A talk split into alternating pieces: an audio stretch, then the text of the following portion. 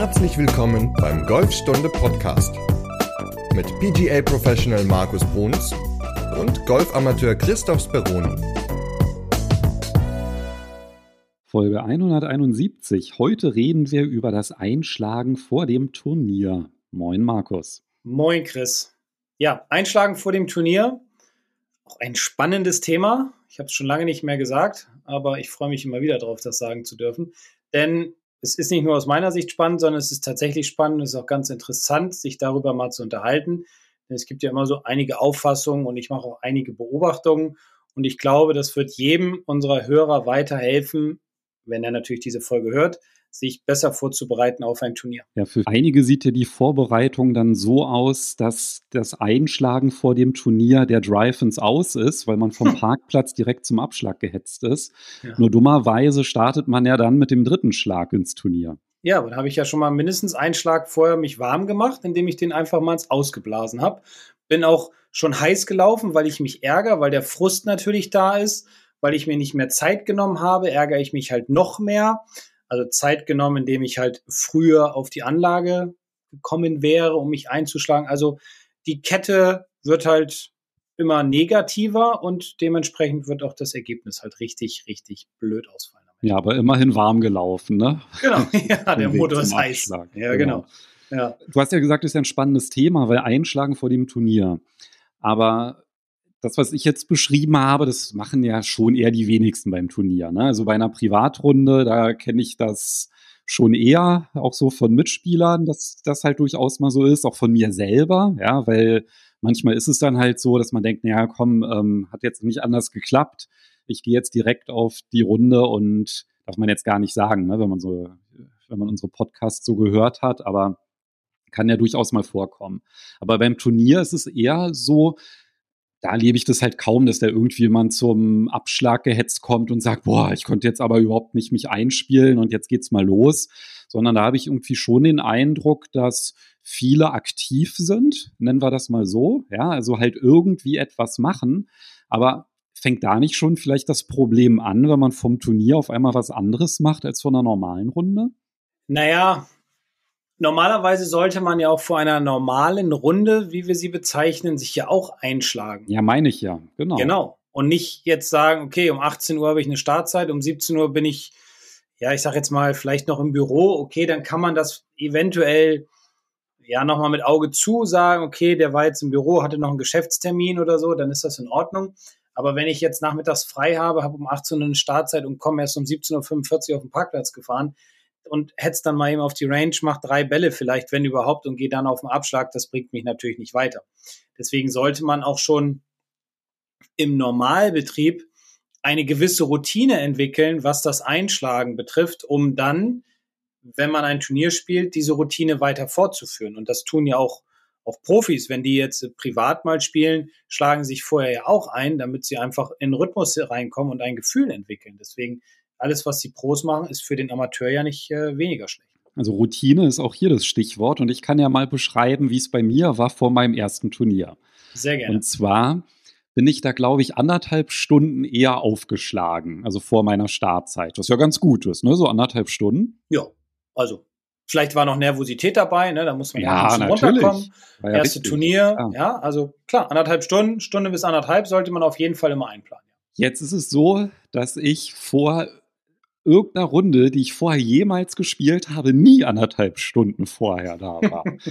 So, und dann stand ich da, habe meine Scorekarte gehabt und dann habe ich gedacht, ja, was mache ich denn jetzt? So anderthalb Stunden lang. So, und dann kannst du dir ja vorstellen, wie es dann halt gelaufen ist. Also mit Routine hatte das nichts zu tun, aber ich musste tatsächlich überlegen, was mache ich denn jetzt überhaupt vor so einem Turnier? Was ist denn da überhaupt sinnvoll? Und ich glaube, dafür ist auch die heutige Folge so ein bisschen da, dass man vielleicht nicht die Fehler macht, die ich da so gemacht habe. Und es war ja nicht nur vom ersten Turnier, vom zweiten, vom dritten und so weiter, war das, glaube ich, auch nicht so nicht, nicht toll, was ich da vorher gemacht habe. Wie denn auch? Weil so eine Routine muss sich ja auch erst entwickeln. Ne? Ja, es braucht ja alles seine Zeit. Das ist ja auch auf dem Platz so, dass man Routinen entwickeln muss. Was passt zu mir? Womit komme ich klar? Womit fühle ich mich wohl? Und jeder hat ja auch eine andere Routine. Also ich weiß von einem, von einem Schüler von mir, mit dem ich früher viel so, ja, rumgefahren bin zu internationalen Turnieren. Der brauchte immer ja, mindestens zwei Stunden vorher waren wir auf der Anlage, weil dann hat er viele Bälle geschlagen, er musste sich einfach ein Gefühl erarbeiten, dann musste er sich auch mal organisieren. Das sind alles so Dinge, die ihm gut taten, wo ich dann auch immer gedacht habe, puh, zwei Stunden ist ganz schön lang. Aber für ihn hat es sich auch erfolgreich dann entwickelt, ist halt so seine Routine gewesen, die er sich aber auch erstmal aneignen musste. Und auch ich habe lange gebraucht, um zu verstehen, dass eine Routine wichtig ist, egal in welchem Bereich, aber auch das sich vorbereiten vor dem Turnier auf die Turnierrunde halt auch ganz, ganz wichtig ist und dass man das nicht in Hektik macht, sondern dass man das alles in Ruhe macht. Also das fängt ja mit Kleinigkeiten an, wie zum Beispiel, also ich bin auch immer anderthalb Stunden vorher da gewesen, aber eine Kleinigkeit ist zum Beispiel auch, das Bag zu checken. Habe ich alles. Also habe ich genügend Tees, habe ich einen also formlos fahren, ne? Ja, oder wenn ich mein Golfbag jetzt nicht zu Hause habe, sondern im Golfclub im Spind, dass ich das dann auch nochmal checke und gegebenenfalls nochmal eben in den Pro-Shop gehe und mir neue Tees kaufe, dass ich genügend Tees habe. Oder, ach scheiße, ich habe keine Pitchgabel, weil die habe ich verloren oder was, dann, dann, oder brauche mal eine neue, dann kaufe ich mir halt eine neue. Das sind Dinge, die auch ganz, ganz wichtig sind und die auch zu einer Routine und einer Turniervorbereitung halt dazu zählen. Also ich glaube, wenn man sich vorm Turnier eine neue Pitchmarke, nee, Pitchgabel kaufen muss, weil die alte so abgenutzt ist, dann hat man wahrscheinlich auch ziemlich viel Routine. Ja. Vom das wäre schön. guter Spieler, genau. Ja. Aber nee, ich weiß, was du meinst. Also das fängt halt ziemlich früh an und bevor wir vielleicht so auf diese ganzen Punkte eingehen, will ich eigentlich fast mit dem Fazit anfangen für diese Folge. Weil wir könnten jetzt wirklich alles besprechen, was man so sinnvollerweise vor einem Turnier machen könnte. Das halt unterteilen, dass du so erzählst, was du so machst, dass dann halt so andere Golfer wie Tiger Woods, was die vor einem Turnier so machen, das könnten wir jetzt alles runterrattern und erläutern. Aber das hilft ja relativ wenig, wenn man das vor einem Turnier zum ersten Mal dann halt in dieser Form so macht. Deswegen der Weg zu einer Routine oder das Einschlagen vor dem Turnier, das ist ja tatsächlich ein Prozess. Also ein Weg, um dorthin zu kommen und nicht irgendwie so eine To-Do-Liste, die man dann halt einfach abarbeitet, weil die ist ja dann halt auch nicht routiniert, ja, diese Abarbeitung der To-Do-Liste. Aber es hilft natürlich, sich so ein paar Anregungen zu holen, weil als ich da dann meine Scorekarte hatte, habe ich mich dann halt wirklich gefragt, na, was mache ich denn jetzt? Soll ich mit dem Patten anfangen? Ja, und wie lange? Ähm, wie viele Bälle schlage ich denn jetzt eigentlich? Worauf achte ich da? Da habe ich dann natürlich dann hier schön versucht, irgendwie äh, hier an meiner Technik zu arbeiten, was natürlich ein großartiger Gedanke ist vor einer Runde. Also Ironie. ja, wollte gerade sagen. Deswegen, super. Vielleicht können wir ja auch so ein bisschen erzählen. Ein paar Sachen habe ich ja jetzt schon gesagt, die man nicht machen sollte wollen wir vielleicht einfach mal so mit so einem Positivbeispiel mal anfangen, dass du vielleicht so die Routine, die du dir erarbeitet hast, dass wir die mal durchgehen und dann im Anschluss so ein bisschen überlegen, okay, wie kann man denn da hinkommen, wenn man sich jetzt vielleicht damit jetzt noch überhaupt nicht identifizieren kann, weil man sowas von der Runde vielleicht noch nie in dieser Form gemacht hat, was du jetzt gleich erzählen wirst. Klar. Ich kann ja auch mal ein Video machen, was über meine Routine vor einem Turnier, aber das ist halt sehr lang. Ja, also das würde dann so ungefähr eine Stunde dauern ohne Ton. Also ich würde einfach nur meine Routine durchgehen. Ähm, nein, aber Spaß beiseite. Also ich bin immer auch so wie du bei deiner erst bei deinem ersten Turnier anderthalb Stunden vor einem Turnier bin ich immer auf der Anlage gewesen. Also inzwischen spiele ich nur noch ganz ganz ganz ganz selten ein Turnier. Ich würde aber trotzdem immer anderthalb Stunden vorher da sein, weil ich einfach diese Zeit gebraucht habe, um nach der Fahrt zum Golfplatz, keine Ahnung, wenn es jetzt ein bisschen weiter weg war, ist man vielleicht früh morgens losgefahren, ja, oder dann hat man noch ein bisschen mehr Zeit eingerechnet, wenn man auswärts ein Turnier gespielt hat oder wenn ich im Ausland war, habe ich trotzdem immer so versucht, dass ich anderthalb Stunden vorher auf der Anlage war, um einfach ein bisschen runterzukommen, in Ruhe die Sachen aus dem Kofferraum zu holen, die Schuhe anzuziehen. Wie gesagt, nochmal auf jeden Fall immer als allererstes Golfbag checken. Sind die Bälle markiert? Habe ich genügend Bälle dabei? Äh, Ballmarker, Pitchgabel, Tees, Handschuhe, auch Regensachen sind ja auch etwas, was ich ganz wichtig finde für eine Vorbereitung, auch wenn es an dem Tag dann nicht regnet. Aber es kann ja immer mal passieren, dass es irgendwie regnet oder Sonnenschirm, kann, äh, einen Regenschirm kann man ja zum Beispiel auch als Sonnenschirm ganz gut benutzen. Genau, also das sind eigentlich ein Bleistift, habe ich einen Bleistift dabei. Das sind eigentlich so die Sachen, die ich grundsätzlich immer als allererstes gemacht habe, nachdem ich aus dem Auto ausgestiegen bin. Und dann bin ich in Richtung Driving Range gewandert, habe mir natürlich meine Bälle geholt vom Automaten, bin dann da hingelaufen und habe aber nicht gleich angefangen, Bälle zu schlagen, sondern bin immer erstmal aufs Puttinggrün gegangen und habe da so circa, ich sage jetzt mal knapp zehn Minuten auf dem Puttinggrün gepattet, um ein Gefühl für die Grüns der Anlage zu bekommen. So, muss ich dazu sagen, war ich immer sehr, sehr viel unterwegs und habe immer auf sehr vielen verschiedenen Golfplätzen gespielt, was dazu führte, dass auch alle Grüns immer unterschiedlich waren, natürlich unterschiedlich schnell, manche waren auch ondulierter, viele hatten nur kleine Grüns, wo man sich auch so ein bisschen dran gewöhnen musste. Das wurde dann auf dem Puttinggrün halt auch so ein bisschen wiedergespiegelt. Die Geschwindigkeit war natürlich auch immer ein ganz, ganz wichtiger Faktor und das war eigentlich so das Erste, was ich immer gemacht habe, ohne großartige Drills, einfach erstmal ein Gefühl für die Grüns zu bekommen. Eine Frage dazu. Das erste, was du gemacht hast, war ja wahrscheinlich, dass du ins Sekretariat gegangen bist und dich gemeldet hast. Ja. Darauf wollen wir jetzt aber in dieser Folge gar nicht eingehen. Ne? Es geht ja jetzt wirklich nur darum, die Aktivitäten, die man fürs eigene Spiel macht, das ganze Organisatorische, da werden wir eine eigene Folge zu machen. Da machen wir dann mal eine eigene Folge zu, genau um das Organisatorische. Jetzt geht es ja rein darum, was mache ich vor einem Turnier, wenn ich auf der Driving Range bin.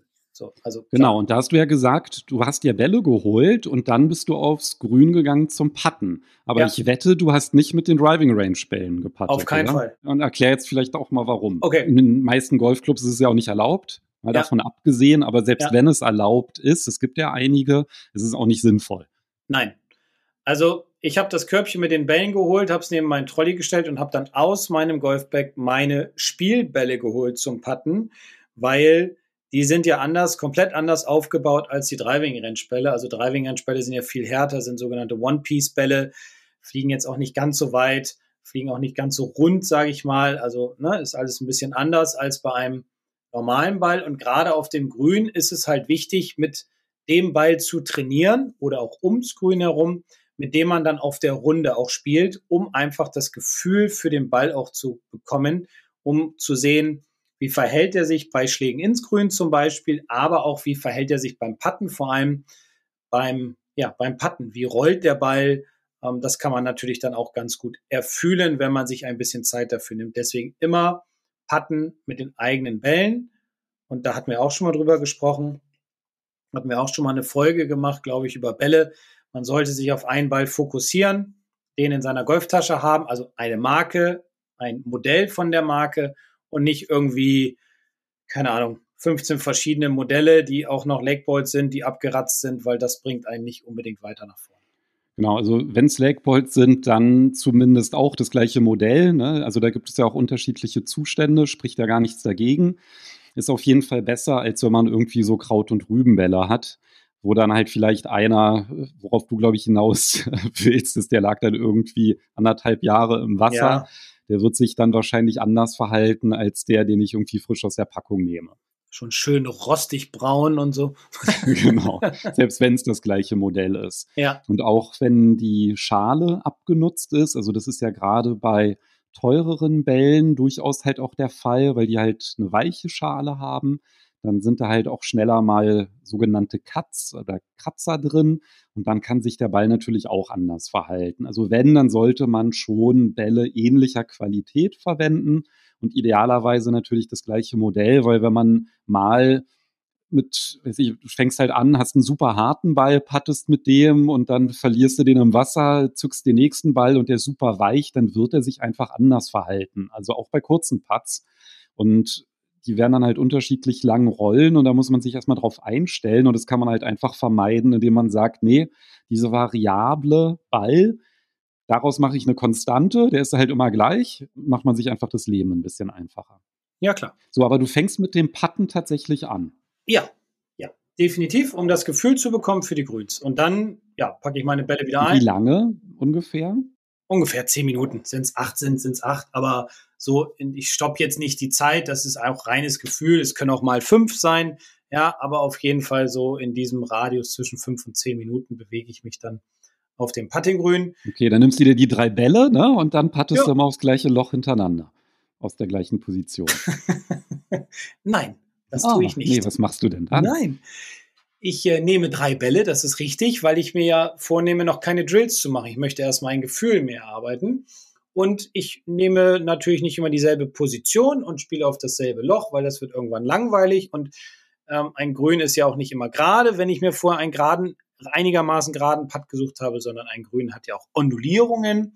Deswegen achte ich immer dann dabei darauf, dass ich aus verschiedenen Positionen auf verschiedene Löcher patte. Das hat auch was mit dem Break zu tun, das mit Backauf, mit Backup, mit nahen Putts, also kurzen Putts und auch längeren Putts, um halt für jede Situation gewappnet zu sein, die auf dem Golfplatz auf mich zukommt. Denn man spielt ja nicht immer so aufs Grün, dass man dann nur noch einen 3-Meter-Putt hat, der ganz gerade ist und man hat ja auch nicht drei Bälle dabei, sondern man hat ja verschiedene Situationen und deswegen auch verschiedene ja, Situationen auf dem Grün trainieren. Und was ist da dann so dein Ziel, wenn du diese Putts spielst, dass du sagst, ich versuche den jetzt einzulochen oder? Mein, mein Ziel ist es dabei, immer Lenkkontrolle zu mir zu erarbeiten, mir zu erfühlen, dass ich weiß, okay, der Ball rollt jetzt so schnell, wenn es bergab geht oder so schnell, wenn es bergauf geht, dass ich halt dieses, dieses Gefühl wieder rausholen kann, wenn ich diese Situation dann auf dem Platz habe. Ich stelle mich jetzt nicht hin mit dem Gedanken und sage, okay, jetzt habe ich hier einen 5-Meter-Putt, ich lese jetzt hundertprozentig den Break, den muss ich jetzt einlochen,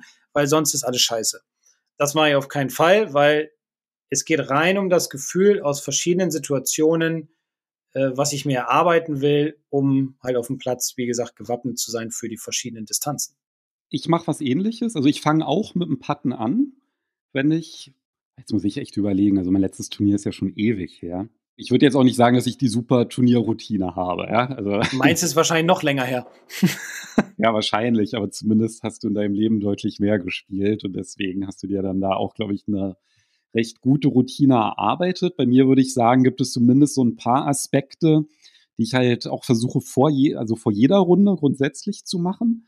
Und da gehört auf jeden Fall halt auch das Patten dazu, dadurch, dass ich aber da nicht so ein super Gefühl habe wie du. Du bist ja halt wirklich so ein Gefühlspatter halt auch, brauche ich für mich ja immer so ein paar Anhaltspunkte, die ich ein bisschen so systematisch für mich abarbeiten kann.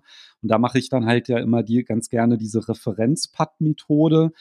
Wenn man halt immer die gleiche Standbreite hat und dann sagt, ich hole bis zur Innenkante des Fußes aus, das ist halt die eine Ausholbewegung, die andere ist die Außenkante des Fußes und dann halt so ein entspanntes Pendel wäre dann halt die letzte der drei Ausholbewegungen. Da spiele ich halt immer am Anfang drei Putts mit jeder Ausholbewegung auch gar nicht auf ein Loch. Also sondern einfach in den freien Raum und dann liegen meistens die Bälle auch ganz gut zusammen, was dann halt immer schon mal so eine schöne Bestätigung ist, weil ich dann halt merke, hey, heute schaffe ich das gut, zum einen die Ausholbewegung zu kontrollieren und anscheinend auch mittig oder, oder gleich konstant nicht mittig zu treffen zumindest, weil sie jetzt zusammenliegen. Und dann gehe ich halt die Schritte ab und dann weiß ich halt schon mal, okay, Innenkante ähm, des Fußes, des rechten Fußes, also des hinteren, das sind so drei Meter zum Beispiel oder vier Meter. Ja? Und Außenkante sind sechs Meter und dann habe ich dann halt schon mal so zwei Distanzen, die ich gut kontrollieren kann. Und dann fühle ich mich halt auch super sicher, weil ich dann halt einfach für mich so, eine, so, so, ein Häkchen hintersetzen kann, dass das für mich erledigt ist. Ja, und dann schreibe ich mir das sogar vielleicht sogar auf die Scorekarte dann ähm, auf oder auf einen Zettel, ähm, die Distanzen, die ich dann hatte, damit ich dann einfach diese Sicherheit habe, okay, ähm, das sind halt heute meine Standarddistanzen, die ich auf jeden Fall gut kontrollieren kann. Mhm. Darüber erarbeitest du dir dann dein Gefühl für den Platz, genau. damit du das dann abrufen kannst. Genau. Ist auch eine gute Methode, hattest du ja auch schon ein paar Mal in anderen Folgen erzählt. Ähm, und ja, das ist halt genau das, was ich auch nicht so oft sehe auf der Anlage, dass die Leute bewusst ja aufs Puttinggrün gehen vor einer Turnierrunde, sondern die meisten halt immer direkt auf auf die Matte gehen oder auf den Rasen gehen und einfach ein paar Bälle schlagen, ohne, ja, ohne großen, großen Hintergedanken. Und die Putts, das ist ja auch ein Thema, was immer sehr stark propagiert wird, ist ja ein, ein Ding, was unheimlich wichtig ist, was aber sehr, sehr wenig trainiert wird und dementsprechend auch werden da natürlich ganz, ganz viele Schläge einfach liegen gelassen. Deswegen ist es immer meine Empfehlung, vor dem Turnier mehr Zeit im Kurzspielbereich zu äh, verwenden. Da reden wir gleich nochmal drüber. Aber auch vor allem im, auf dem Puttinggrün, um dieses Gefühl für die verschiedenen Distanzen sich zu erarbeiten. Ja, was halt auch ein Vorteil ist, also wenn man halt in diesen freien Raum puttet. Also du hast ja jetzt gesagt, dass halt ein bisschen weniger los ist auf dem Puttinggrün und du hast ja dann halt auch gesagt, du spielst unterschiedliche Löcher an. Meine Erfahrung ist tatsächlich, dass eigentlich immer auf dem Grün Hochbetrieb ist vom Turnier. Also da ist halt dann wirklich richtig was los, sodass man da halt wirklich manchmal sogar Probleme hat, ein freies Loch zu finden. Mhm. Und das ist natürlich dann ganz gut, wenn man halt sagt, ne, ich brauche noch nicht mal ein Loch, ich kann einfach am in den freien Raum patten, dann macht man sich da auch so ein bisschen unabhängig davon, weil wenn dann halt wirklich da viel los ist und man sagt dann, oh scheiße, jetzt kann ich ja gar nicht meine Routine abarbeiten, weil nur ein Loch frei ist, zum Beispiel, dann kann man dem halt auch ganz gut entgegenwirken damit. Klar. Und da gibt es dann sogar noch eine zweite Übung, die ich dann halt auch mag, nachdem ich halt mir das Gefühl für die Länge erarbeitet habe, dass ich mir dann einfach ein Tee ins Grün stecke und dass ich dann halt versuche, auf die, also an dieses Tee zu patten. Und das hat dann halt auch diesen psychologischen Vorteil, dass man halt beim Einpatten auf ein ganz, ganz kleines Ziel gespielt hat und dann, wenn man danach auf ein Loch pattet, dann wirkt das dann halt riesig. Genau. Und das ist halt auch nochmal so ein ganz guter psychologischer Effekt. Ja, kleines Ziel anpeilen. Auf jeden Fall fühlt sich das Loch dann wesentlich größer an. Und dementsprechend ist natürlich auch die Wahrscheinlichkeit, dass man den Ball einlocht, dann wesentlich höher. Ja, sehr gut. Und was ich dann noch zum Abschluss mache, also ich mache tatsächlich diese drei Übungen. Also einmal so dieses Gefühl für die Länge, dann auf ein Tee oder an einen Tee putten und dann spiele ich nochmal so 30 Zentimeter Putts nur aufs Loch. Aber ich mache halt auch wirklich nur diese 30 Zentimeter, damit ich halt zu 100 Prozent einloche. Damit ich einfach mit diesem auch richtig höre, ach, der fällt ins Loch, dass ich einfach weiß, wenn ich patte, fällt der. Und das ist dann halt auch noch was, weißt du, dieses Gefühl, wenn man einfach weiß, ach, heute habe ich einen guten Tag beim Patten. Wenn man sich ja. das halt einredet, indem man halt einfach diese kurzen Putts spielt, die zu 100 Prozent reingehen, ist ja egal. Da trickst man halt das Gehirn so ein bisschen mit aus, dass man denkt, so ja, heute bin ich hier der Superputter. Ja, klar. Also das, was du jetzt gerade gesagt hast mit den Drills, das mache ich dann ja nochmal zum Abschluss, also vor allem kurze Putts. Das heißt, ich gehe erst aufs Grün, bisschen Gefühl erarbeiten, dann gehe ich auf die Range und dann gehe ich zum Schluss ja nochmal so circa zehn Minuten aufs Grün, um dann nochmal vor allem kurze Putts zu trainieren, also ab 1,50 Meter und weniger. Da käme dann zum Beispiel der Stern-Putt-Drill, dass man sich so vier oder sechs Tees ums Loch herum steckt, in 1,20 Meter bis 1,50 Meter ungefähr Abstand zum Loch und dann versucht, diese einzulochen. Dann sind die Übungen allerdings auch, wie gesagt, nur auf kurze Putts beschränkt und auf Selbstbewusstsein, aber auch alles nur mit einem Ball. Also dann wirklich so, auch wie es auf dem Platz ist, mit ja, Ball markieren, kann man sich ja vorstellen, aber Ball ausrichten, Break lesen, äh, Routine entwickeln, Probeschwünge und dann halt versuchen, so viele Putts wie möglich einzulachen, um halt selbstbewusst dann für die kurzen Putts auf dem Platz zu sein. Ja, stimmt. Das mit der Routine ist auch nochmal wichtig. Ne? Also wenn man zum Beispiel auf dem Platz den Ball immer ausrichtet mit der Linie, oder hinter den Ball gehen, dass man das einfach vor jedem Putt macht, also auch bei den kurzen, einfach um reinzukommen ne? und einfach diese Abläufe nochmal aufzufrischen, die man sonst halt auch immer hat. Genau. Das ist ja schon mal ganz gut, weil das, was du jetzt so erzählt hast und das, was ich jetzt erzählt habe, da denke ich so, ja, das glaube ich, das mache ich ganz gut, so vom, mhm. vom Einschlagen. Aber dann hört es, glaube ich, bei mir auch schon auf. Also Weiß ich nicht, was, was machst du denn dann? Was, was ist denn dann? Oh, nett, dass du fragst. Oder soll ich gleich erzählen? nee, nee, ich erzähle mal einfach mal, wie man es nicht machen sollte. Also beim Putten, da ist es wirklich so, dass ich mir dann Selbstvertrauen hole. Ja, also erstmal für die Distanz, dann für das Zielen mit dem kleinen Ziel, dann einmal nochmal dieses psychologische, dass man den Ball dann halt auch wirklich fallen lässt, ja, und also aus ganz kurzer Distanz.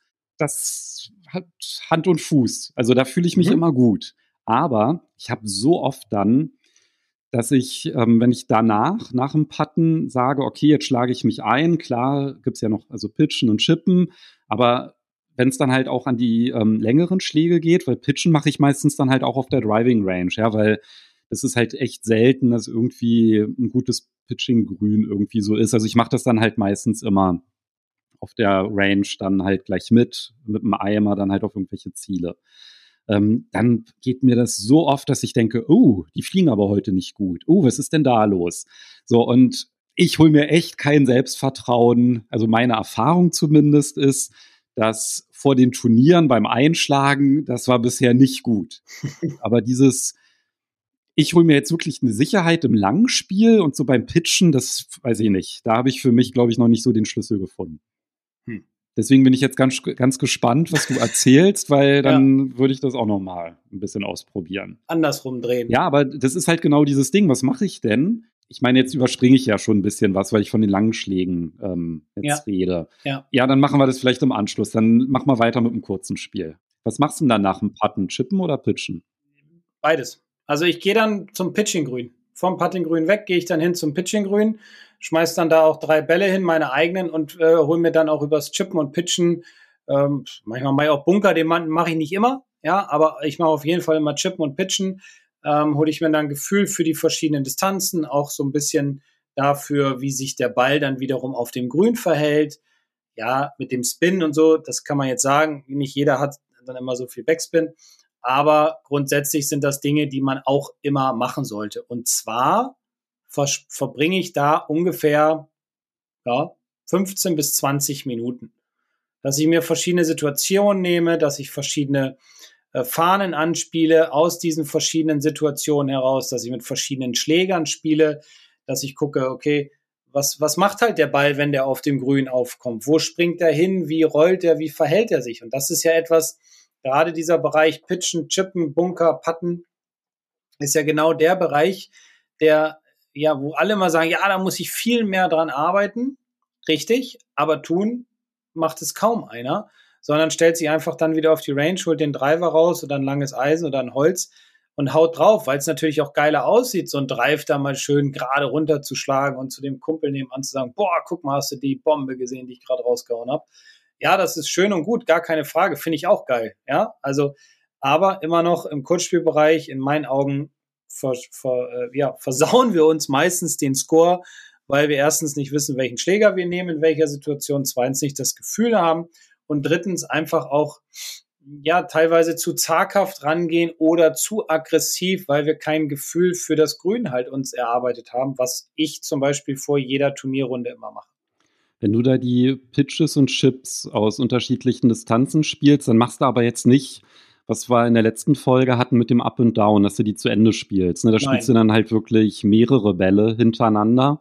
Ja. Aber dann halt auch wahrscheinlich, wenn du von der gleichen Position spielst, unterschiedliche Fahnen oder halt gleiche Fahnen aus unterschiedlichen Positionen, oder? Ja, genau. Also ich spiele nicht zu Ende. Ich patte dann nicht zu Ende. Das würde dann in dem Moment zu viel Zeit in Anspruch nehmen. Ich will dann ja auch noch ein paar lange hauen. Aber ich spiele dann zum Beispiel mal drei Bälle mit keine Ahnung, aus 50 Metern auf eine Fahne, dann gehe ich vielleicht wieder in die Position zurück, spiele dann die drei Bälle auf eine andere Fahne, die vielleicht bei 35 Metern so, steht. Okay. Mhm. Ja, sowas. Also da nutzt du dann halt schon das vom vorherigen Schlag zu lernen, weil es dann einfach ja. halt darum geht, schneller das Gefühl zu bekommen. Ne? Ja, ganz genau. Und natürlich auch das Gefühl bei diesen Schlägen für meine, für meine Bewegung, also für meinen Bewegungsumfang. Ja, weil ob ich 50 Meter schlage oder 35 sind zwei verschiedene Paar Schuh. Und da muss ich auf dem Platz darauf vorbereitet sein, weil genau das sind die Schläge, die wir am häufigsten haben, aber am allerwenigsten trainieren. Deswegen ist es für mich immer ganz wichtig, mir darüber ein Gefühl zu erarbeiten, weil, ja, weil ich halt oft in diesen Situationen liege. Und da vielleicht auch nochmal zur Wiederholung. Da hatten wir zwar auch in der letzten Folge drüber, drüber gesprochen, aber wenn ich halt drei Bälle hintereinander schlage auf die, aus der gleichen Position an die, auf das gleiche Ziel, dann habe ich natürlich einen Lerneffekt von Schlag zu Schlag. Aber dieser Lerneffekt, der flacht halt so schnell ab, weil ich natürlich, wenn ich den ersten Schlag, weiß ich, 20 Meter zu weit mache, dann weiß ich, oh, ein bisschen weniger Gas geben und dann äh, habe ich so eine Situation auf dem Platz natürlich nicht. Aber zum Einschlagen bekomme ich damit natürlich sehr schnell an das Gefühl ran, was ich brauche. Und ja, ob ich da jetzt aber 50 Bälle aus der gleichen Position spiele oder drei, hat dann halt auch wieder den gleichen Effekt. Ne? Ja. Also deswegen da nicht super viele ähm, von einer Stelle spielen, sondern halt so, dass man halt, ach, okay, das ist das Gefühl, das ich brauche und dann halt wieder das versuchen auf eine andere Distanz so schnell wie möglich zu übertragen. Also wenn man halt dann beim Einschlagen immer erst mit dem dritten Schlag so ähm, das richtige Gefühl hat, was mache ich denn dann? Kann ja auch passieren, ne? dass ich so merke, ich komme da nicht so richtig rein. Also ja, nochmal. Wie gehe ich damit um? Also dann weitermachen. Dann nicht sagen, okay, heute funktioniert das hier nicht. Jetzt gehe ich schnell rüber und schlage lange Bälle, um mir ein Gefühl zu holen, sondern dann im Grunde das Ganze nochmal machen, um, um sich, ja, ich nenne es jetzt mal, das ist jetzt vielleicht ein bisschen sehr dramatisch, ja, um sich da durchzukämpfen. Also das ist auch etwas, was auch immer wieder passiert, dass man vielleicht die ersten drei Bälle oder vielleicht auch sogar die ersten sechs Bälle nicht so dieses gute Gefühl entwickelt hat. Aber das braucht ja auch eine Zeit, damit sich das einstellt, damit das hervorgeholt werden kann aus dem Körper. Und da kann man nicht nach drei oder sechs Bällen sagen, oh, das läuft heute hier nicht, ich gehe jetzt, ich habe keinen Bock mehr. Äh, das bringt einen nicht weiter. Also da muss man sich dann schon so ein bisschen durchkämpfen und ja, dann auch immer mal den Schläger wechseln beim Chippen und beim Pitchen, andere Situationen suchen, weil, wie gesagt, das ist wichtig für den Platz. Okay, aber du bist ja auch ein super guter Spieler und du hast ja auch ganz, ganz viel, zumindest früher, als du die Turniere gespielt hast, trainiert. Bei mir kann das halt durchaus mal sein, dass das halt überhaupt nicht läuft an dem Tag mit dem Schlag. Dann ist es doch auch eine ganz gute Erkenntnis, wenn ich dann halt irgendwie merke, oh, also pitchen heute lieber nicht. Dann kann man damit ja auch umgehen. Ne? Ja, wenn das Pitchen jetzt gar nicht läuft, oder jetzt gehen wir mal einen Schritt weiter, wir sind auf dem Platz und der erste Pitch funktioniert nicht so und ich kriege ein ungutes Gefühl, dann sollte man versuchen, in Situationen, wo es dann möglich ist, wo halt kein Bunker im Weg ist oder so, sollte man einfach dann mit einem längeren Schläger chippen, dass man sagt, okay, dann rollt der Ball halt aufs Grün. Am Ende ist es ja egal, ne? weil wie ich den Ball mit ins Loch bringe, Hauptsache, ich bin glücklich und zufrieden. Und ja, du hast recht, ich, ich rede natürlich jetzt aus meiner Perspektive. Ich habe früher mal viel gerade diese kurzen Schläge trainiert. Also ich stand teilweise drei, vier Stunden da alleine nachmittags auf der Dreiwinger und habe gepitcht und gechippt. Und weil kein anderer das machen wollte, ja, war ich halt alleine. Aber darüber habe ich mir dann auch in den, über die Jahre hinweg ein gutes Gefühl erarbeitet, was mir heute noch hilft, ganz gut im Kurzspielbereich zu sein. Ja, ich glaube, was jetzt halt wichtig ist, du hast jetzt gerade diesen flachen Schlag angesprochen anstelle des Pitches bitte aber das vorher üben. Also nicht beim Turnier dann sagen, oh, jetzt habe ja, ich gerade beim klar. Einschlagen gemerkt, dass es mit dem Pitchen nicht so läuft. Jetzt mache ich nur noch Hybrid-Chips und die flachen Schläge nee, mit dem nee, Eisen nee. ins Grün. nee, also idealerweise merkt man das halt auf Privatrunden oder im Training, dass man halt mit einigen Distanzen oder Schlägen einfach Schwierigkeiten hat. Und diese Alternativen, die muss man natürlich sich vorher erarbeiten. Also vor dem Turnier jetzt auf einmal da irgendwie so einen neuen Zauberschlag aus dem Ärmel zu zaubern, um das bringt natürlich auch nichts, sondern Nein. das Einschlagen vor dem Turnier soll dann halt wirklich nur dazu dienen, dass man halt merkt, oh, da scheine ich heute irgendwie Probleme zu haben. Ne? Also das ist ja dann halt eben so, dass man sich in einige Schläge dann halt eben nicht reinkämpfen kann. Und wenn man dann halt merkt, so, ach, mit den Pitches, das läuft jetzt irgendwie nicht so dolle, dann hat man idealerweise halt die genannten Alternativen vorher trainiert und dann versucht man halt damit, kann ja auch sein, dass an einem Tag das halt auch nicht klappt, ja, dass man mit dem Hybridchip immer hängen bleibt, ja, also das nützt ja dann halt auch nichts, ne, aber dass man dann halt irgendwie so guckt, was ist das, was ich auf jeden Fall irgendwie ganz gut abrufen kann? Weil das Wichtigste ist ja einfach immer das gute Gefühl. Und wenn das nicht da ist bei einem bestimmten Schlag, dann brauche ich halt eben diese Alternativen. Ja, und Sicherheit. Gutes Gefühl und Sicherheit. Genau. Ja, klar, das ist ja das Allerwichtigste. Also wenn ich halt unsicher an genau. Ball gehe, dann kann ich es halt auch komplett sein lassen. Ne? Ich habe gerade gesehen, ich habe was vergessen. Oh, was denn? Vorm Dehnen und Chippen mache ich mich noch ein bisschen warm. Äh, vom denen Quatsch, vom Pitch, vom Pitchen und Chippen, ich weiß schon beim, falschen, beim nächsten Gedanken, vom Pitchen und Chippen dehne ich mich noch, so wollte ich sagen, Entschuldigung. Echt? Auch bei den, bei diesen ganz kurzen? Ja, ja. Und Gelenke ja, ja. sind natürlich wichtig, ne? Ja, aber so Pitchen sind ja auch so ein bisschen längere Schläge, schon mal so 50 Meter oder 60 Meter, da mache ich mich auch schon warm. Klar, wenn ich jetzt dann da fertig bin und gehe jetzt auf die Range, mache ich auch noch mal ein paar Minuten die größeren Muskeln, aber grundsätzlich da natürlich auch schon um einfach schon ja, vorzubeugen, um ein bisschen lockerer zu werden, damit das Ganze einfach geschmeidiger ist. Und ne, wenn ich jetzt zu so den Übergang dann auf die Range, weil ich glaube, da haben wir jetzt schon ganz gut in dem Kurzspielbereich was gemacht, dann ist natürlich jetzt erstmal ein kleines Dehnprogramm dran, ungefähr fünf Minuten. Ja, so ein bisschen den Körper durchstretchen. Ich glaube, da gibt es genügend Dinge, die man machen kann, die auch jeder weiß, die man aber machen sollte. Verlinken wir auch nochmal in der Podcast-Beschreibung, müssen wir jetzt gar nicht alles ausführen. Da haben wir ja auch ein E-Book zu mit ja. so einem Aufwärmprogramm. Sieben Minuten reichen völlig aus, hat Wunderbar. man den gesamten Körper Perfekt. aufgewärmt und gedehnt.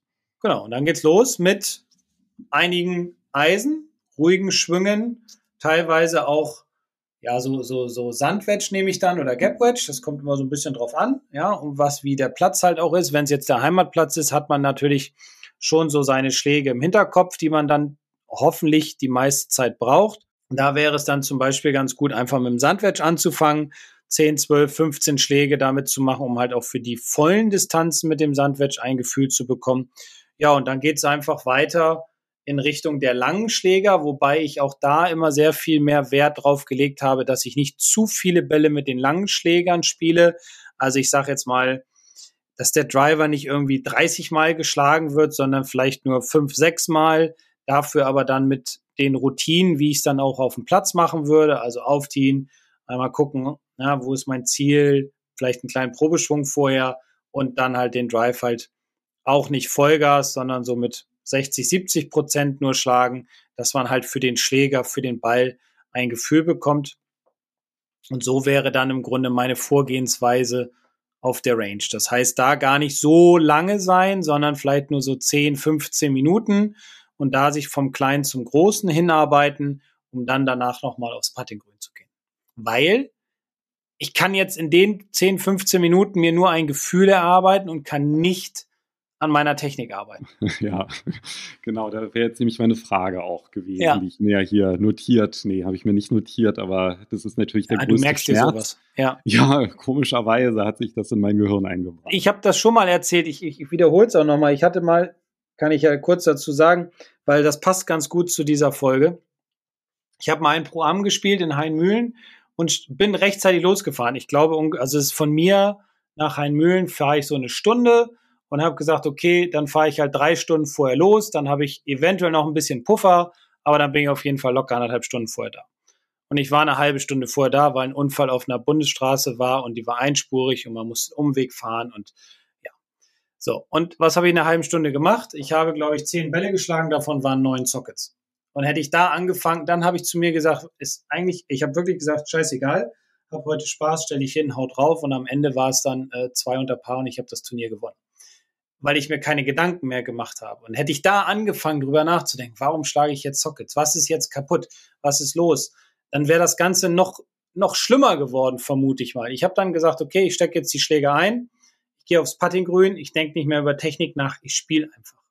Weil Technikgedanken sind in dem Moment fehl am Platz. Man muss dann mit dem klarkommen, was da funktioniert. Ja, das Selbstvertrauen ist nicht unbedingt vorhanden, aber man hat auch keinen großen Anspruch an sich selbst, weil vorher die Bälle ja nicht so gut geflogen sind. Und das hat in dem Moment einfach ganz gut funktioniert, sich keine Gedanken zu machen und einfach nur Spaß zu haben. Ja, ich befürchte, wenn ich jetzt meine Anekdote erzähle, dass wir dann einfach zum Fazit kommen, dass ich einfach zu schlecht bin. Weil bei dir geht das ja immer so gut aus, wenn du irgendwelche Storys so erzählst. Aber ja.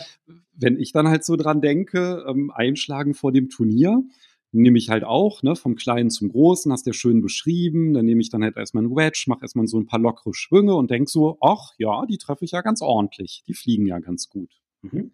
Dann kann es aber manchmal schon sein, dass auf einmal ein Socket dann kommt Alter. nach dem zehnten Schlag.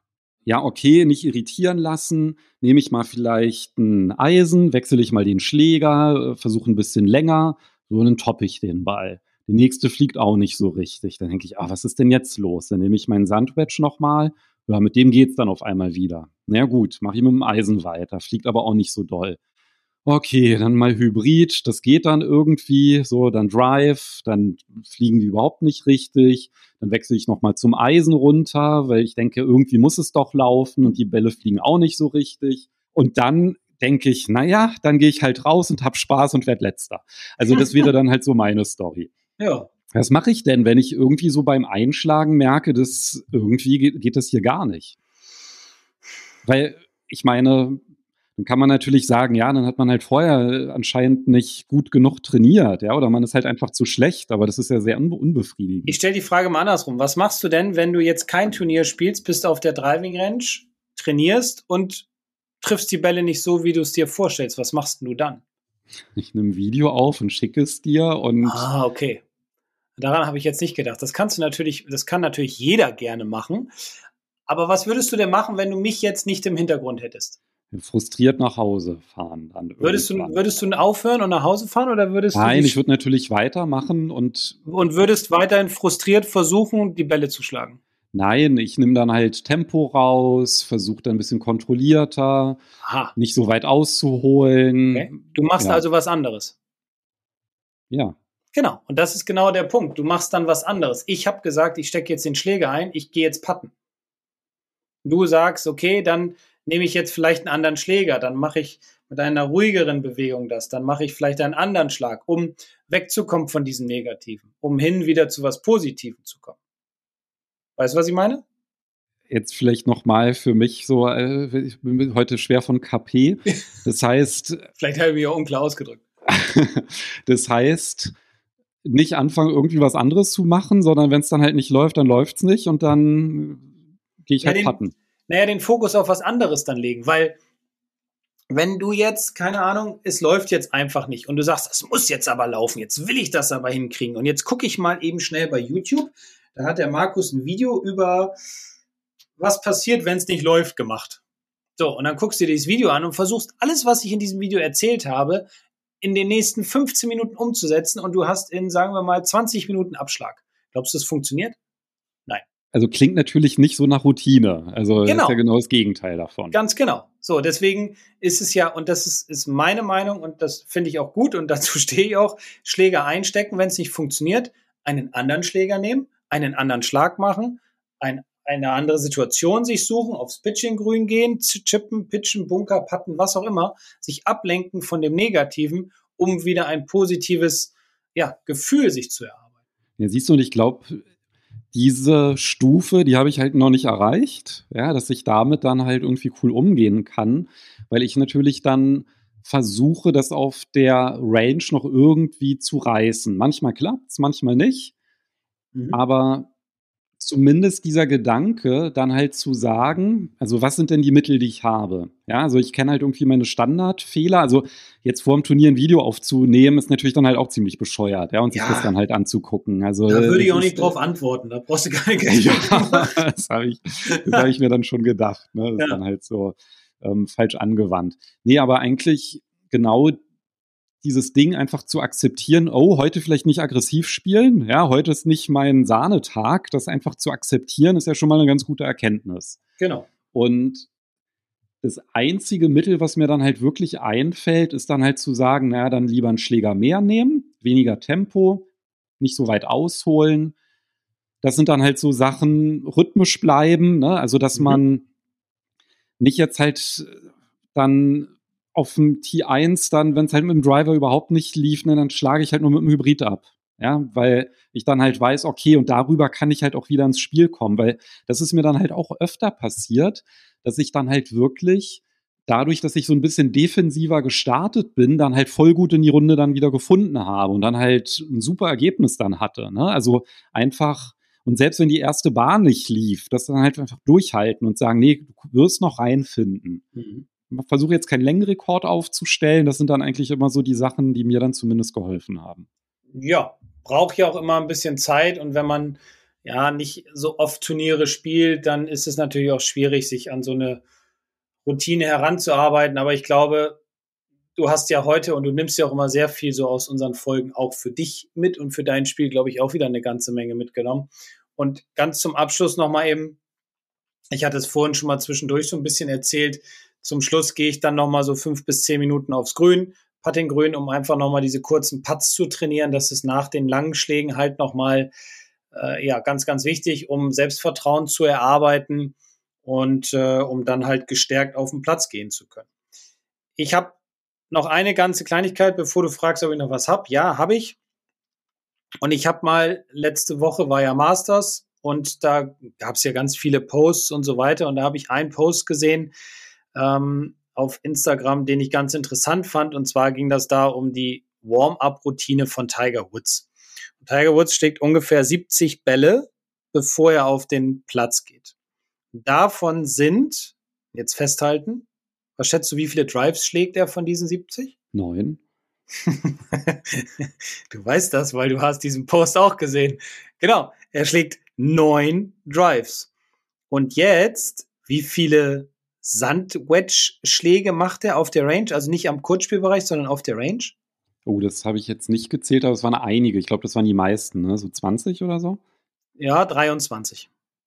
Ja, dann hat er noch einen Lobwedge, 60 Grad, macht er auch noch fünf Stück mit. Also dann macht er 28 Schläge mit dem Lobwedge oder Sandwedge. Und dann, die, die, damit macht er die meisten Schläge. Ja, also 30, knapp 30 von 70 Schlägen macht er mit einem Schlägen, mit einem kurzen Schläger und variiert dann im oberen Bereich bei den langen Schlägern, zum Beispiel Holz 5 hat er, ein Dreierholz hat er und einen Driver hat er, macht er maximal, maximal sieben Schläge mit dem Schläger.